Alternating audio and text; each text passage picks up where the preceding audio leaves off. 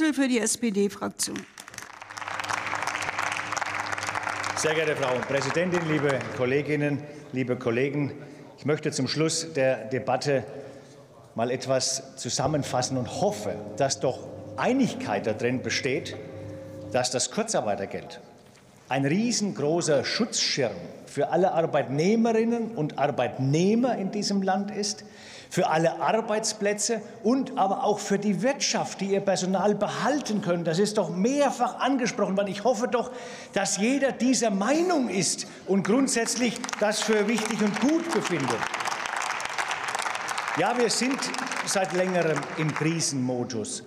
Gestörte Lieferketten, Personalmangel, Fach- und Arbeitskräfte, die Pandemie, die Inflation und jetzt durch den brutalen Krieg von Putin in der Ukraine natürlich noch mal mit extrem hohen Preisen für Energie, mit Knappheit an Energie. Und natürlich löst doch das Kurzarbeitergeld nicht die Probleme alle. Aber es baut ganz viele Brücken.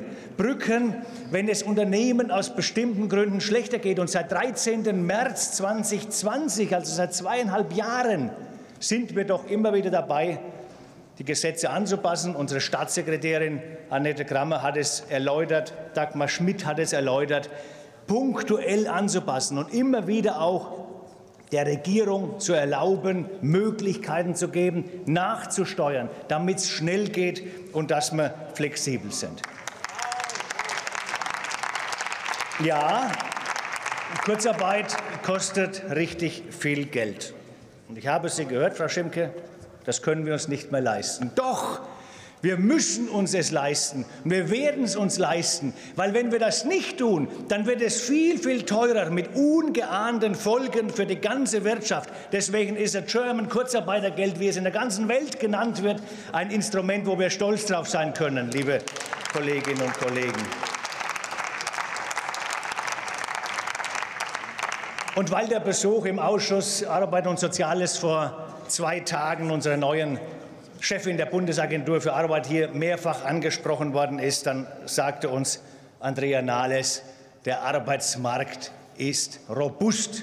Und natürlich ist er robust, da hat sie recht, er ist robust. Noch nie, noch nie waren so viele Menschen sozialversicherungspflichtig beschäftigt wie heute. Noch nie. Und gleichzeitig haben wir fast 900.000 offene Stellen. Aber nichts ist in Stein gemeißelt. Wir müssen vorbereitet sein. Es kann sich schnell was verändern. Deswegen brauchen wir Spielraum. Deswegen haben wir diesen geschaffen. Und weil am Ende dieser Debatte mir ein persönliches Anliegen ist, will ich einfach auch noch einmal auf schnell und unerwartet was sagen. Unser Rainer Keller, wir haben ihn vor zwei Tagen gesehen. Er war hier, hat seine Arbeit gemacht und schnell und plötzlich und unerwartet ist er nicht mehr bei uns. Wir werden immer an dich denken, lieber Rainer.